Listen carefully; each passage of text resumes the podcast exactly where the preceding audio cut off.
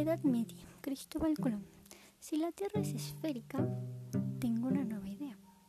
Si rodeamos por esa parte, puedo llegar a la India y puedo tener nuevas rutas. Pero mi idea ha sido rechazada. Después de mucho tiempo, mi idea ha sido aceptada. 3 de agosto de 1492. Después de tanto tiempo, hoy es el día de mi partida. Llevo provisiones y todo está perfectamente calculado. 12 de agosto de 1492. Hemos llevado mucho tiempo navegando. Las provisiones casi se acaban. No sabemos lo que pasará.